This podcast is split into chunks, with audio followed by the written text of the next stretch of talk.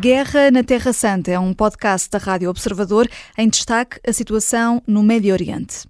Francisco Pereira Continho, Vitor Gabriel Oliveira, olhando aqui agora para o Médio Oriente, Francisco, eh, começando por si, eh, os Estados Unidos confiscaram armas do Irão destinadas aos úteis do Iémen, apesar de os iranianos recusarem envolvimento nos ataques do grupo xiita no Mar Vermelho, acaba por ser aqui cada vez mais claro que há uma interferência de, de Teherão? Sim, claramente ali que Teherão tem vários uh, proxies uh, por todo o Médio Oriente neste momento, o Hezbollah no, no Líbano, o próprio Hamas nos territórios ocupados, em Gaza, e claro, também os úteis que armaram nos últimos anos e, e permitiram que este grupo não estadual tivesse até obtido resultados militares muito significativos numa guerra civil muito violenta que o opôs uh, a outros grupos uh, apoiados eh, pela Arábia Saudita e, pelos Emirados. E estes ataques que os úteis conseguiram fazer no Mar Vermelho foram ataques com armamento muito sofisticado que muitos Estados não têm. Eles utilizaram mísseis balísticos, mísseis de cruzeiro e tudo isto é possível apenas com o apoio iraniano. É claro que nós não sabemos uh, ao certo quais são as relações diretas entre o Irão uh, e os úteis. Uh, claramente, os úteis têm agência própria, eles estão envolvidos neste momento num processo negocial com o governo do Iémen e, portanto, estão a utilizar também estes ataques para se legitimarem internamente nessas negociações de paz.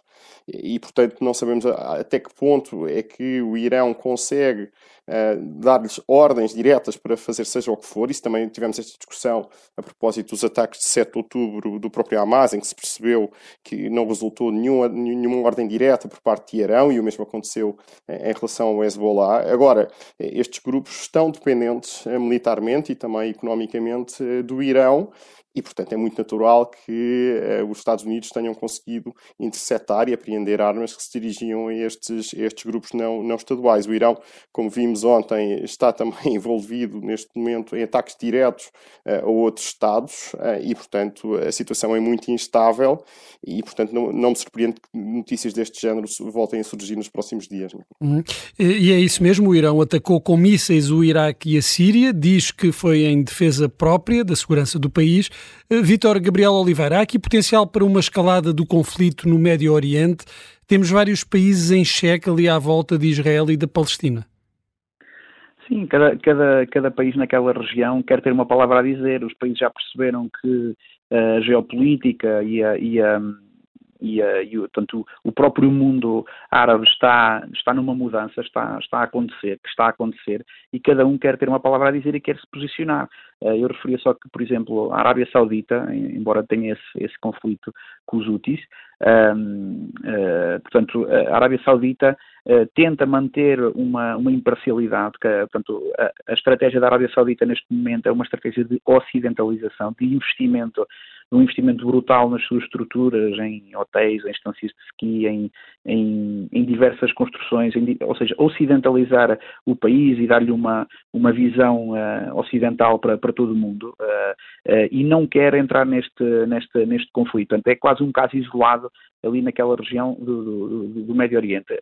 Os grandes prejudicados com, com, esta, com este movimento de, nesta região será principalmente a Europa. Portanto, a Europa neste momento está completamente dependente, um, dependente dos Estados Unidos e, e, da sua força militar que equilibra os conflitos naquela região.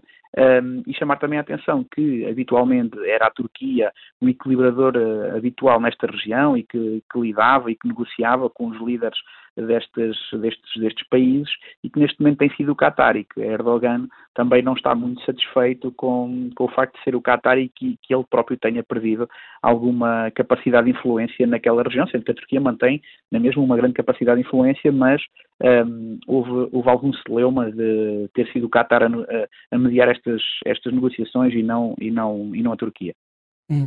Francisco Pereira Coutinho, em termos geoestratégicos, geopolíticos, eh, o conflito pode ter uma escalada nesta dimensão regional ou estes árbitros, estes países que poderão uh, motivar aqui, conseguir uh, equilibrar os vários pontos em, em conflito, conseguirão travar essa escalada?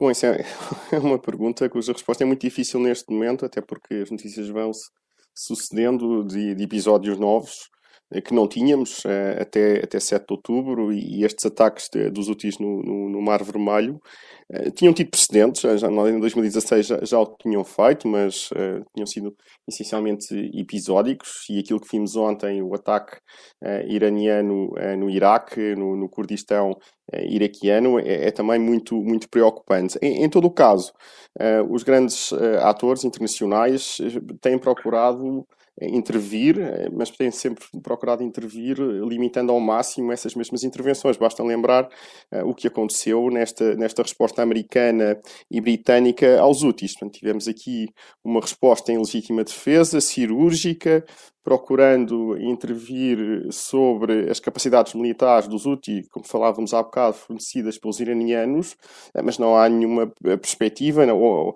ou pelo menos interesse, nem dos Estados Unidos nem do Reino Unido, numa intervenção eh, militar mais robusta, direta, procurando atacar os centros de poder dos Houthis. Isso demonstra bem, pelo menos, que há uma tentativa por parte dos países ocidentais em limitar uma possível escalada do conflito e relembremos da intervenção dos americanos, geralmente Blinken, junto uh, de Israel uh, do, e do, do, próprio governo do Líbano, procurando também evitar um conflito entre Israel e o Líbano, e essa sempre foi uma discussão que tivemos a partir de 7 de outubro, a possibilidade de uma segunda frente um, ehm, entre que envolvesse Israel e, e, o próprio Hezbollah no, no, no, sul do Líbano. E, portanto, todos os atores, inclusivamente o Irão, que ontem teve esta intervenção direta e, e foi muito significativo que tivessem assumido, uh, mas procurou justificar isto uh, como retaliação, pelo menos os, ataques uh, que fizeram na Síria, ao ataque do próprio Estado Islâmico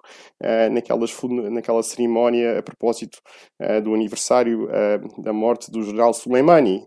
Atacaram também o norte do Iraque, mas procuraram justificá-lo, dizendo que havia uma célula de espiões da Mossad. Portanto, há aqui uma tentativa de intervir, mas de intervir sempre de uma forma cirúrgica e limitada, justamente para evitar, eh, como referia, uma escalada do conflito que poderia dar origem a uma situação eh, completamente descontrolada no Médio Oriente, numa, região que nós já conhecemos que é explosiva eh, por, definição, não é? Uhum. Uh, e Donald Trump, voltamos a ele, diz que se for presidente vai resolver a situação de Israel e da Ucrânia muito rapidamente. Vítor Gabriel Oliveira, o que é que retira dessas promessas do ex-presidente norte-americano e do que Trump classifica como resolver? A resolver para Trump é usar todos os meios convencionais e não convencionais para que uh, os apoiantes dele e as pessoas que, que, ele, para quem ele fala, portanto os fãs dele, uh, possam estar satisfeitos com ele. E isso é o melhor para o interesse dos Estados Unidos.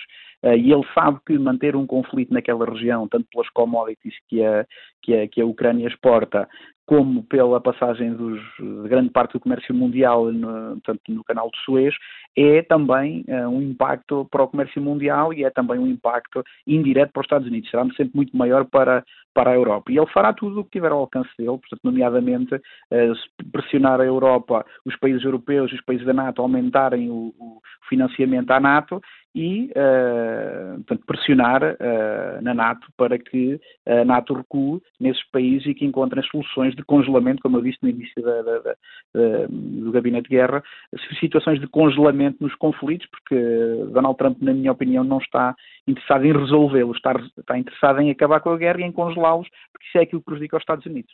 A Guerra na Terra Santa é um podcast da Rádio Observador. Vai para o ar de segunda a sexta, depois do noticiário das nove e meia da manhã, e tem nova edição depois da síntese das quatro e meia da tarde. Está sempre disponível em podcast. Eu sou a Vanessa Cruz.